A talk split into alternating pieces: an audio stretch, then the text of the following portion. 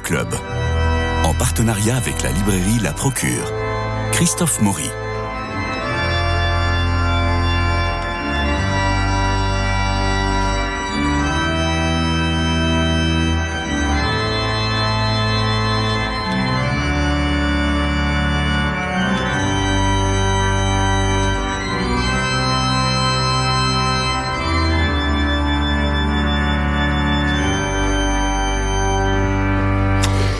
Directeur des éditions POL, génial traducteur de Saint-Augustin avec les confessions traduites sous le titre Les Aveux, toujours chez POL, Frédéric Boyer avait supervisé une traduction fidèle et littéraire de la Bible.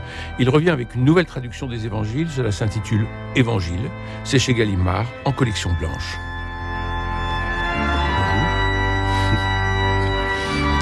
Mille questions se posent. Une longue et passionnante préface de près de 100 pages y répond partiellement. À la lecture ou relecture des évangiles, on cherche d'abord ce qui diffère, ce que nous connaissons, et puis la lecture l'emporte et nous emporte par sa force, sa simplicité aussi. Frédéric Boyer, bonjour.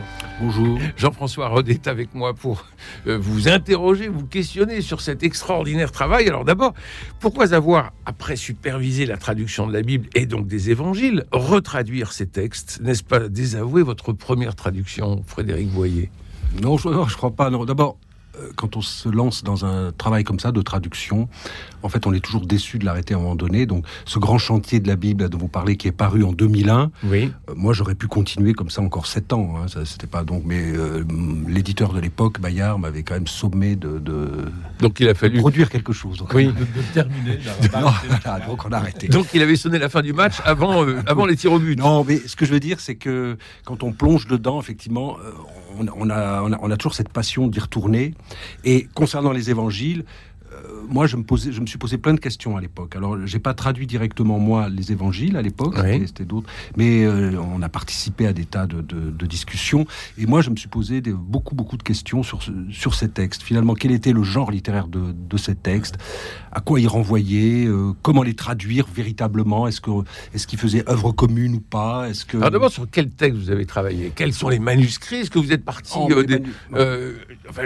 Comment vous avez élaboré le, le texte que vous alliez traduire. Non, mais le texte à traduire, on l'a maintenant. C'est donc d'abord c'est une des questions importantes de ma traduction. Et c'est euh, ces textes ont été écrits en grec. Voilà. voilà. Et moi personnellement, je pense qu'il n'y a eu que des textes grecs et que le même que le, le, le, geste euh, d'écrire le témoignage les témoignages oraux euh, autour de ce rabbi et de ce, euh, de, de, ce, de, ce, personnage qui avait suscité une tradition orale, plusieurs traditions orales autour de lui, et le moment où on a décidé de mettre par écrit ces traditions, on a, on, je, ne peux pas imaginer qu'on n'ait pas tout de suite décidé euh, de, les écrire en grec, puisque c'était la langue de l'époque. Mais alors, entre la langue de la transmission. Mais alors, entre le grec de Xénophon et le grec d'Homère, il y a tout un gap. Et entre le grec d'Homère et le grec des évangiles. Il y a un autre gap. voilà. Donc, c'est du grec très ancien que vous avez traduit. Non, c'est pas. Bah, c'est moins ancien qu'Homère, de toute façon, oui. Hésiode, voilà. Non, c'est ce, voilà, c'est ce, c'est ce grec qui était une, véritable langue euh, multiculturelle. Oui. En tout cas, une langue qui servait aux échanges culturels dans tout l'empire euh, gréco-romain. Voilà. Et latin. Euh, et latin, donc bien sûr. Euh, gréco-romain. souvent, on caricature un peu pour faire comprendre en disant que c'est comme un espèce de globiche à l'époque. De, mhm. moi, j'aime pas trop cette comparaison. Je pense qu'au contraire, c'était une langue importante. comme le franglais d'aujourd'hui? Non, justement, je, je, pense pas. L'idée, c'est qu'effectivement, c'était une langue qui était parlée et écrite par, de, par, par différents peuples et par différents, par, qui, qui traversaient différentes cultures. Mais c'est quand même euh, le, grec, en gros, du 3 siècle avant Jésus-Christ jusqu'à la fin jusqu'au 2 siècle de notre ère. C'est un grec qui a produit des œuvres assez importantes, dont les évangiles. Et euh, je rappelle que euh, tout vient, en tout cas pour moi, et pour beaucoup d'autres, tout vient de, cette première traduction de la Torah en, en grec au 3 siècle de notre ère par la diaspora juive d'Alexandrie à partir du moment là se forge un langage nouveau, voilà, un langage nouveau dans une langue nouvelle qui est le, euh, qui est le grec. Et c'est, on ne peut pas imaginer l'écriture des évangiles sans penser euh, à la Septante, ce qu'on appelle la Septante, donc cette, ces, premiers textes bibliques traduits en grec euh, au IIIe siècle avant notre ère. Les quatre Là se forge un langage. Les quatre évangiles ont-ils le même langage? Non, pas tout à fait. Non, Voilà. non, non, non, pas tout à fait. D'abord parce que Parce que Jean, Vous savez- euh, Jean, est le plus tardif, il est, il, il est vers euh, 100 ans après notre ère, euh, vous écrivez. Hein Voilà, c'est-à-dire que c'est un texte qui date de la fin du premier siècle, même peut-être même du début du, euh, du deuxième siècle. En tout cas, on a, alors là, puisqu'on parlait des manuscrits, on a des fragments de l'évangile de Jean qui datent de la fin du deuxième siècle. Donc, donc ce texte devait circuler à la fin du deuxième siècle. Donc euh, voilà. Mais euh, les, les- les- les- les- les quatre évangiles témoignent d'une langue un, peu- un peu différente, d'un Mhm. état de la langue ou d'un usage de la langue, donc de ce grec un peu différent. Luc est le plus châtié? Luc est le plus hellénistique en quelque Oui. sorte, hein, puisque alors même s'il faut se méfier parce que c'est un peu comme c'est un, un peu entre guillemets parodique, par exemple effectivement l'évangile de Luc commence par un prologue, ce qui est ce qui était euh, ce qui se faisait dans la littérature grecque classique, effectivement un prologue qui est une dédicace, voilà alors qui est écrit dans un grec assez classique, effectivement. Donc tout de suite, on se dit, oulala, là, là, il y avait un grand historien grec. Bon, je ne suis pas sûr, voilà. Mais en tout cas, euh, il y a des états de langue différents et aussi parce que c'était des communautés différentes dans des lieux différents, dans des cultures différentes. Et donc, effectivement, elles, sont imprégnées soit plus proches euh, d'un certain état de l'hébreu aussi, puisque on va, on peut ce qui caractérise ce grec des évangiles, c'est que d'abord, il témoigne de cette langue, la circulation de cette langue un peu multiculturelle de l'époque, mais il témoigne aussi que cette langue, elle sert à traduire. Donc, voilà. Elle sert à traduire notamment les mots de la Torah et l'araméen. Marc, le jeune disciple, euh, Mathieu, le collecteur d'impôts, euh, Luc, le médecin, et Jean, le vieillard euh, qui termine sur l'île de Patmos, tout ça, tout ça, on oublie. Non, non, mais ça, c'était. Et, et on garde l'aigle, l'ange, le, le, je taureau. préfère, je préfère, je préfère presque. Mais, mais de toute façon, il faut, il faut penser que ce sont des textes qui appartiennent à la littérature de l'Antiquité. Donc, euh, Voilà. ces textes répondent à- aux, aux critères de cette littérature-là, qui sont plus les critères de, de- de notre littérature à nous, de notre réception littéraire. Jean-François Rode, vous avez un commentaire avant, avant ça toutes les plein de questions. choses, c'est formidable. Avant Mais toutes alors, les questions que je, commence d'abord par dire que moi, je me réjouis toujours quand je vois apparaître une nouvelle traduction. Euh, avant même de parler de la vôtre, Frédéric. Euh, parce que euh, précisément ce sont des textes qui méritent d'être abordés de, de plein de façons. Et c'est pas seulement le libraire qui souhaite que tout le monde achète plein de Bibles, mais moi je dis toujours en fait quand on travaille un texte, on peut pas, à moins d'être un très bon connaisseur de Léo soi-même et un très bon connaisseur du grec soi-même, euh, on a besoin de plusieurs traductions, puisque des, justement des gens qui connaissent très très bien leur hébreu et leur grec traduisent très différemment. Alors ça prouve bien que le texte est polysémique et que donc on ne on peut pas euh, l'enfermer simplement dans une, dans une traduction. Donc à chaque fois qu'il y a une nouvelle traduction, une nouvelle interprétation, euh, ça m'intéresse. euh, Vous vous précipitez. Oui. Alors, oui, Mais, mais alors, ce qu'il y a peut-être, alors pour aller tout de suite direct euh, sur le ce que ce qu'on voit dans la ce qu'on entend dans la traduction de Frédéric, c'est que il y a vraiment effectivement l'eff- l'effort d'aller euh, à la, à, la, à la racine même, quoi, d'être le plus près possible du, du- du texte, dans sa, dans sa rugosité, dans sa, comme si on, on, euh, on- on y reviendra parce que vous, vous, vous montrez justement l'écart qu'il y a entre la parole de Jésus qu'il a, lui, il n'a pas, il a pas fait cette parole en grec et euh, les premières traditions euh, ont probablement été justement araméennes, etc. Comment est-ce qu'on est passé justement à une langue comme une langue grecque? C'est ça qui est là, Alors, un, un écart formidable. La rugosité dont vous parliez, on peut la trouver dans l'admirable traduction de Chouraki, par exemple, et que je suis allé comparer un peu. Et alors, vous, vous marquez l'urgence de l'oralité. C'est-à-dire que euh, vous, euh, vous parlez de l'oralité, de retrouver l'oralité, et il y a beaucoup de, de versets qui commencent par oui, un peu comme ces, euh, euh, vous savez, ces prédicateurs euh, à Harlem qui Ouais, disent toujours amen dans leur amen, amen avant chaque phrase importante dans leur dans leur prêche. Et là, on a des oui qui arrivent et qui nous donnent une espèce de lancer sur le propos. Euh, Qu'en est-il de cette oralité? Et est-ce que justement, ce, vous avez cherché à retrouver un rythme de, de prêche finalement? Non, alors franchement, quand on, je vais pas être, paraître un peu pédant, mais quand on lit, en oubliant tout, voilà, Oui. euh, vous lisez ces textes grecs. là, Partons de zéro. Grec, voilà, on, on, on part de zéro, on lit ces textes. On est frappé effectivement par euh, par la nature de ces textes, qui est une nature profondément orale, effectivement. Donc d'abord parce que la première ambition de ces textes, c'est de transmettre un enseignement. C'est de transmettre des discussions autour de cet enseignement, c'est de transmettre ce qu'on appelait à l'époque une pratique de la Torah orale, c'est-à-dire de cette explication de la Torah qu'il y avait dans les synagogues, au temple, etc., par des groupes, par différents rabbis, etc.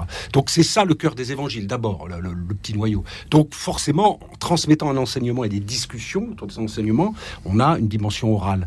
Et ensuite, on est, on est, moi j'étais très sensible à la force de, à la rapidité de ces textes, à la façon dont ils enchaînaient comme ça effectivement une sorte de ce qu'on appellerait aujourd'hui une sorte de prédication effectivement.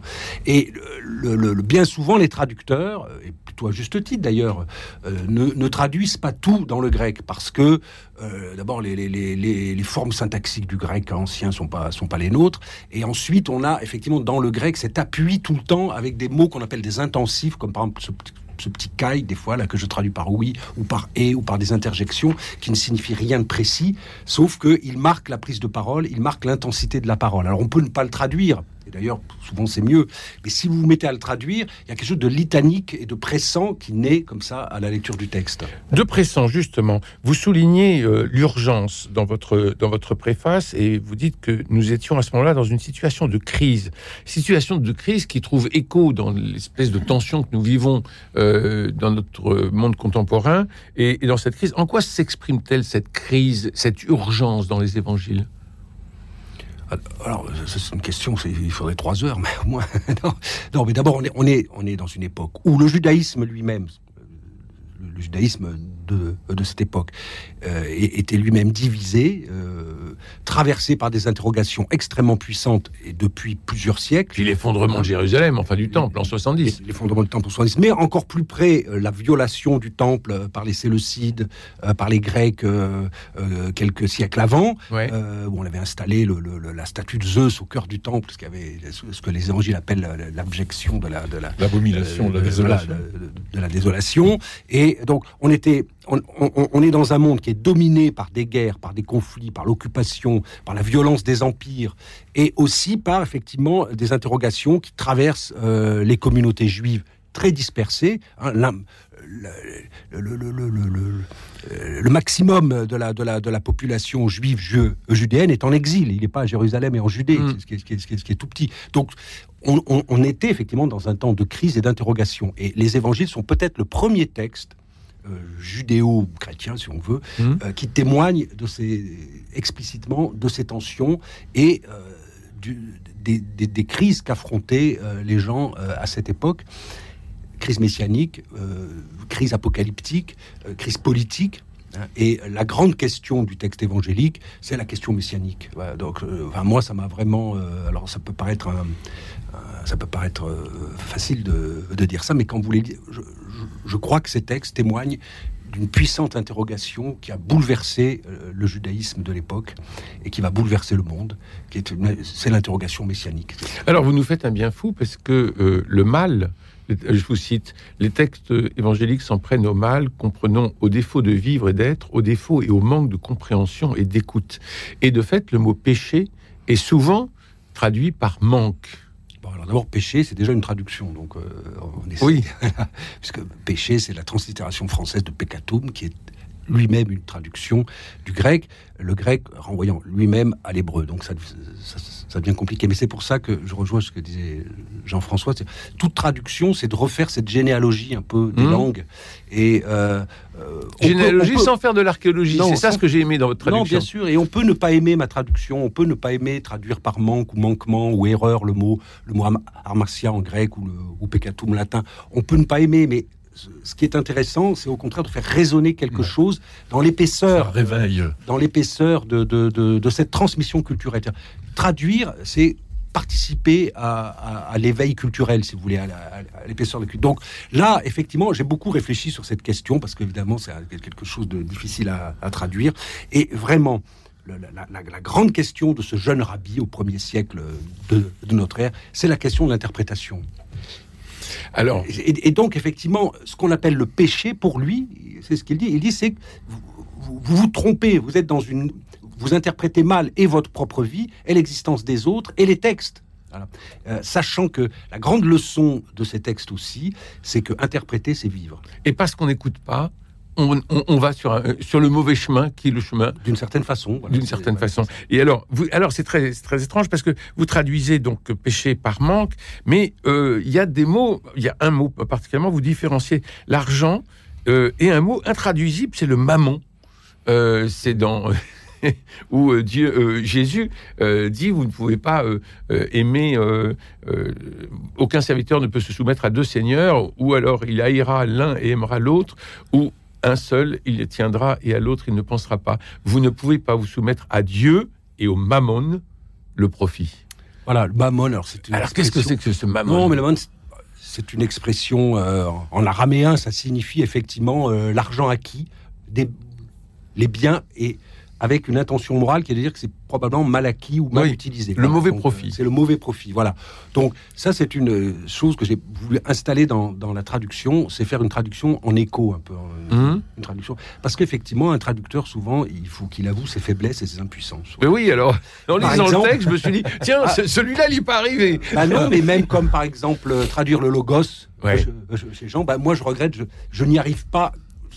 J'arrive pas à traduire, à trouver une équivalence française exacte, en tout cas, euh, qui, qui me paraît, avec le mot logos tel qu'il est employé et tel qu'il résonne euh, dans l'évangile. Et donc, vous dites verbe-parole. voilà. Et ça m'a. Oui, cas, moi, Dieu était le L'Esprit Saint, lui qui était au commencement par le oui, Dieu. Voilà, l'Esprit Saint qui vient le souffle esprit. le- Souffle esprit, C'est-à-dire, j'essaye de faire entendre les résonances euh, dans, dans la langue française, et j'aime bien, euh, en fait, et à, faire- à la lecture, je trouve que c'est que c'est beau, voilà. de- Ah oui, le souffle esprit est là, le verbe parole dit.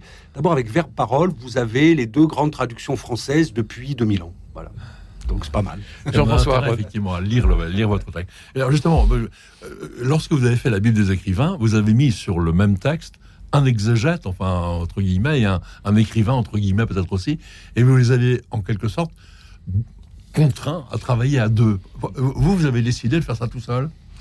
Oui, bon, c'est pas du tout par, par, par prétention. Non, Non, mais, mais je- à l'époque, En fait, c'était vraiment. qu'il y a une- Il y, a une- il y a un peu une différence là. Vous, avez- vous, Oui, avez, oui. vous avez été directement vous-même à la, à, la, à, la rédaction. Oui, oui. Non, bah oui, il y a une différence. Mais à l'époque, parce qu'on on, va, on va revenir sur ce débat de l'époque, mais euh, on- Oui, il y a- qui est très important. Il y a parce que- quelque chose à l'époque qu'on n'a pas assez entendu dans le travail qu'on avait fait et qui était critiquable. Moi, j'ai pas de problème avec ça, mais on n'a pas assez entendu. Oui, mais qui est toujours là. Oui, l'important, c'était de faire travailler des écrivains. L'important, c'était de dire une traduction contemporaine, elle doit aussi, euh, comment dire, s'enraciner dans les façons d'écrire, de faire de la littérature, d'écrire des poèmes aujourd'hui. On n'écrit pas des poèmes aujourd'hui comme on écrivait il y a trois siècles ou deux siècles, voilà. Et donc, c'était ça l'idée forte, c'était de dire, faisons entendre la parole biblique, faisons entendre les écritures dans la littérature contemporaine, voilà. Alors, à l'époque, bon, ça avait créé plein, plein, plein de débats. Alors là, moi, moi c'était pas mon, trop mon souci aujourd'hui. Moi, mon souci, c'était, oui, plutôt de me confronter un peu à moi-même en tant que traducteur, donc de reprendre les choses un peu à zéro et de faire entendre euh, ce que, voilà, par exemple, cette double traduction de certains mots, souffle esprit, verbe parole. Moi, je trouve que ça donne un rythme au texte et que ça, et ensuite, voilà, ça, ça, ça fait entendre plusieurs significations et ça donne une puissance, je crois, à la, à la, à la traduction. Alors moi j'ai toujours été frappé dans l'écoute ou la lecture euh, des évangiles, de la Bible en général, mais des évangiles en particulier, sur un rapport au temps du passé et du présent qui arrive dans un même mode narratif. C'est-à-dire qu'on peut partir sur du présent et ensuite, hop, on, passe au passé. Alors euh, c'est euh, c'est très déstabilisant. Et comment vous avez comment vous avez résolu cette question? Euh, C'est très, excusez-moi, une très bonne question. Non, c'est très difficile. D'abord, alors, euh, moi, je privilégie, j'ai privilégié au maximum le présent, Oui. même quand parfois les verbes sont, euh, sont passés, bon, pour renforcer cette question, cette idée de, de- de, euh, d'un texte à dire. Parce que Mhm. euh, ce qu'on, ce qu'on oublie aussi, c'est que ces textes ont été écrits pour être dits, pour être lus oralement. Les- gens lisaient pas les textes comme vous et moi là en ce moment. Voilà, c'était donc euh, donc euh, et donc l'idée de mettre au présent, c'était pour renforcer ce- cette immédiateté un peu de, de- de- d'une parole qui, s'adressait à tous. Mais après, on essaie de respecter euh, le, temps des, verbes grecs, comme les, voix passives et, ou les voix actives, notamment concernant la résurrection, c'est très important. hein. Oui. Vous dites, vous écrivez dans votre préface qu'il il faut arrêter ce, le côté euh, victimaire euh, de, Jésus. Vous avez une phrase, euh, vous avez une phrase très très très forte en disant que euh, il faut arrêter, il faut aussi se débarrasser d'une représentation sulpicienne et victimaire de Jésus. Et effectivement, lorsqu'on lit la Passion euh, selon saint Jean dans l'évangile, les évangiles que vous avez retraduits, euh, Frédéric Boyer, et qui sortent chez Gallimard en collection blanche, euh, on a l'impression, on on- on n'est plus du tout dans les dans les films de dans les films de Loriste. Non, tout à fait. Non, mais c'est très important. Moi, ça m'a beaucoup. euh, le, le- le- le- le- moi, ce travail de relecture et de traduction, voilà, m'a- vraiment confirmé. Enfin, même que j'ai même redécouvert vraiment euh, la figure de ce personnage, voilà, de ce, de ce- Étonnant. de, de, de ce rabbi, dont alors c'est quelque chose d'un peu plus spirituel, mais qui est très fort dans ces textes. Et, c'est une question de traduction. J'ai traduit le même verbe grec qu'on traduit d'habitude par livrer ou par trahir, qui ne signifie ni livrer ni trahir, d'ailleurs en grec, littéralement, qui signifie abandonner. Voilà, c'est un. L'homme abandonné. Et, Alors, et vraiment, ce, ce jeune rabbi, eh ben, c'est celui qui va s'abandonner. Alors, l'homme abandonné, c'est celui qui dit la prière que euh, Jésus nous a donnée. J'ai envie de faire entendre aux éditeurs le, texte. Par exemple, vous êtes Notre Père, que vous, tel, tel que vous le traduisez. Notre Père, celui dans le ciel, que ton nom soit saint, ton royaume venu, ton désir réalisé, au ciel comme sur terre Donne-nous le jour même notre pain nécessaire. Et libère-nous de nos dettes, comme nous aussi libérons nos débiteurs.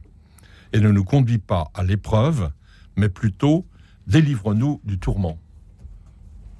Le, ton royaume venu, ton désir réalisé, ton nom saint, c'est très fort, hein, vraiment. C'est vrai. Hein, j'imagine que vous avez tourné 15 fois votre stylo dans le. Oui, tout à fait. Parce que là, c'est quand même. là, forcément. Là, on est au cœur du cœur, quand même. mais, non, c'est vrai. Hein. J'ai mis en gros 7-8 ans. Ça, ça, fait 7-8 ans que je travaille là-dessus.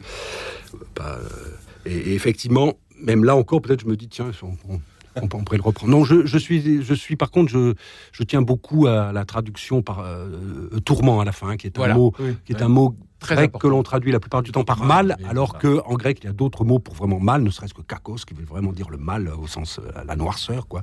Là, euh, l'autre mot dont il est question ici, c'est un mot qui signifie peine, accablement, tourment. Voilà. Et je trouve que c'est magnifique de dire délivre-nous de nos tourments. Quoi. C'est quand même, euh, ça a une force. Jean-François, vous aviez des, livres à nous proposer ah Oui, alors je, signale, parce que en plus l'actualité m'y conduit, euh, un livre sur Matteo Ricci, qui vient d'être proclamé vénérable, et euh, par Thierry Ménard. Euh, Encore un grand fidélité, à la découverte du Christ chinois. Thierry Ménard est jésuite, il est professeur en, à l'université de Chine. Il y a plusieurs jésuites qui sont aujourd'hui euh, réellement professeur dans les universités de la Chine populaire. Et c'est aussi un, la suite un peu du travail de Matteo Ricci. On le connaît un peu, peut-être pas assez. En tout cas, c'est un homme extraordinaire. Euh, il a, alors, il, était extrêmement doué. Il, c'était un, il avait une mémoire prodigieuse. Il était un mathématicien, il était astronome, etc. Et c'est comme ça qu'il a, en quelque sorte, conquis ses lettres de noblesse euh, auprès des lettrés chinois et même de l'empereur. Mais peut-être que, enfin, le plus important de tout, à mon sens, évidemment, et le livre le souligne beaucoup, c'est que, en fait, il a pris très au sérieux la culture chinoise. Il a vraiment appris le chinois. Il a, il a passé les examens de mandarin. Mhm. Euh, c'était une performance incroyable. Il a écrit un, traité de l'amitié en chinois. Les, les mandarins n'en revenaient pas. Mais parce que il pensait que c'était important bon, peut-être de faire connaître le Christ aux Chinois, bien évidemment, mais c'était très, très important de faire connaître la Chine au christianisme. Mm. Et donc, ce mouvement-là euh, est un mouvement d'une ouverture incroyable. Euh, c'est un homme à, connaître. Et ce petit livre, je le signale à tout le monde, il, c'est 100 pages, facile à lire. Euh, faut voir ça. Matteo Ricci, à la découverte du Christ chinois, chez Fidélité. De Thierry Ménard. Thierry Ménard. Un autre livre. Juste un, mot peut-être sur un livre qui s'appelle Le phénomène humain de Pierre Teilhard de Chardin, mais avec le sous-titre important Genèse d'une publication hors norme chez aux éditions jésuites encore, Dominique Lambert, Marie Bayon de la Tour et Paul Malfette, je ne sais pas si je prononce bien. Euh, donc c'est un livre qui raconte comment euh, c'est diffusé, ou, et d'abord peut-être comment ne s'est pas diffusé, euh, le chef-d'œuvre de Teilhard de Chardin, le mm. phénomène humain, parce qu'il a, il a écrit, ça ne pouvait pas être publié, ça a été donc trans, comment dire, c'était du samizdat. Hein. Euh, et puis, euh, c'est très intéressant de suivre comment cette pensée, d'ailleurs, s'est approfondie comme ça et a rayonné ensuite. Merci Jean-François Ross. Ça s'appelle donc Le phénomène humain de Pierre Taillard de Chardin, jeunesse d'une publication hors norme. C'est difficile de retenir le nom des autres. Mais on va y arriver. Les éditions jésuites. Il me reste à remercier Jean-Paul Lérine pour la réalisation, Philippe Malpeuch pour le générique, François Dieudonné pour l'organisation des studios, Louis-Marie Picard qui vous permet de réécouter l'émission en podcast et de la rediffuser. Vous voyez, Frédéric Boyer et toute une équipe derrière. Nous ne sommes pas seuls devant la traduction. Je vous souhaite en tout cas à tous un très joyeux Noël. Mon Dieu, c'est déjà après-demain, rien n'est prêt. Alors s'il vous manque quelque chose, eh bien cette nouvelle traduction des évangiles par Frédéric Boyer, c'est chez Gallimard et ça va sauver votre Noël, mais aussi vos soirées de lecture parce que c'est un grand moment de lecture et peut-être de méditation. Je vous souhaite une très bonne journée à tous.